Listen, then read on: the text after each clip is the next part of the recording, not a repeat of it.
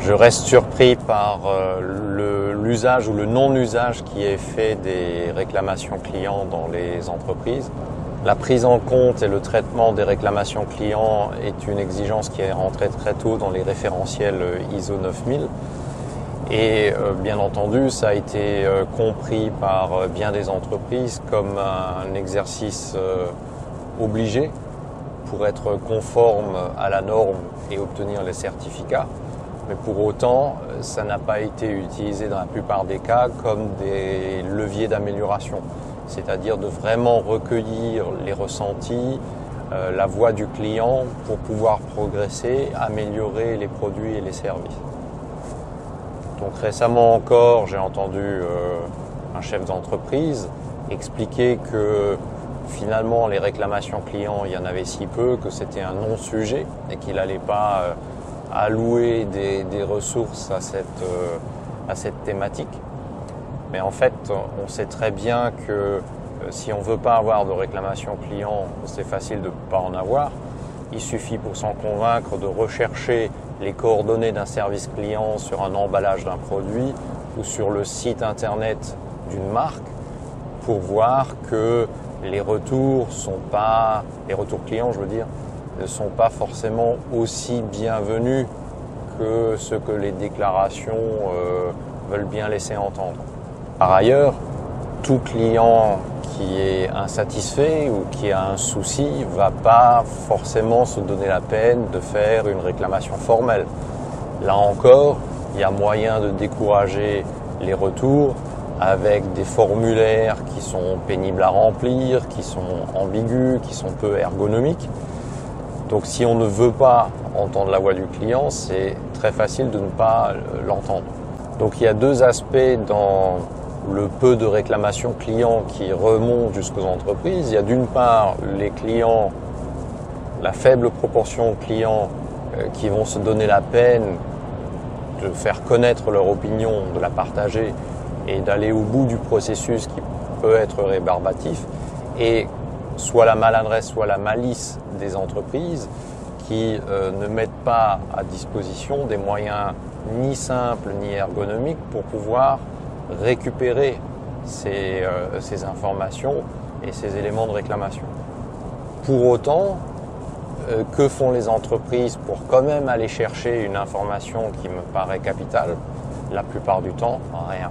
Ce que j'entends le plus souvent, c'est le retranchement derrière, mais on connaît nos clients, nous avons l'administration des ventes qui est en contact permanent, etc.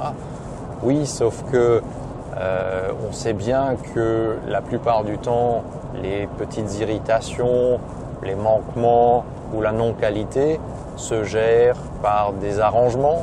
Ces arrangements, ça peut être des avoirs qui sont faits à ce client mécontent, ça peut être une remise commerciale.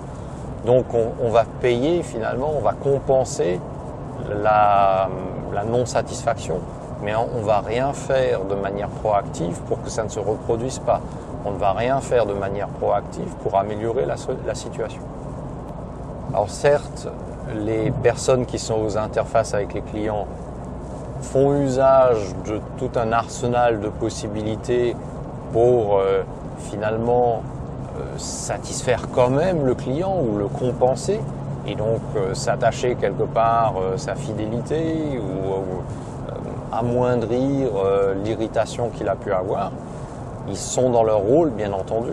Mais ce qui est dommage, c'est que l'information qui peut être recueillie à ce moment-là est très rarement formalisée, remontée en tant que telle on est très probablement devant le phénomène de l'iceberg, c'est-à-dire que le peu de retours, le peu de réclamations qu'il y a est finalement peu significatif. Non pas qu'il faut en déduire que les clients sont globalement satisfaits, mais que la plupart probablement ne s'expriment pas.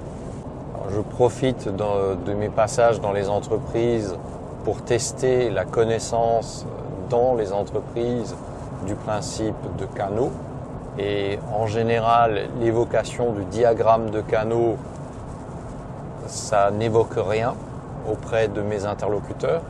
Lorsque je leur dessine et que je fais une explication rapide, on a euh, un petit peu de retour. Ah oui, on l'a vu dans une formation. et encore, c'est rare.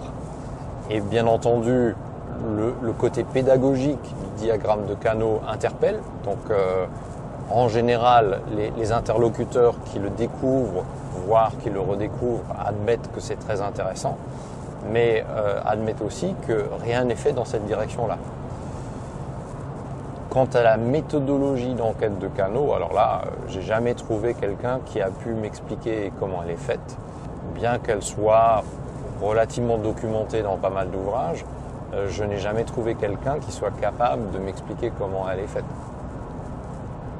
À mon sens, l'ironie de, ces situations, c'est que ces mêmes entreprises qui finalement ne se donnent pas beaucoup de peine pour aller récupérer la voix du client, ont des structures d'amélioration continue ou de progrès permanent, assurent faire du lean, assurent faire de l'amélioration continue, et pourtant, sur un des aspects relativement élémentaires de la démarche, eh bien, on voit qu'il y a un manquement euh, flagrant.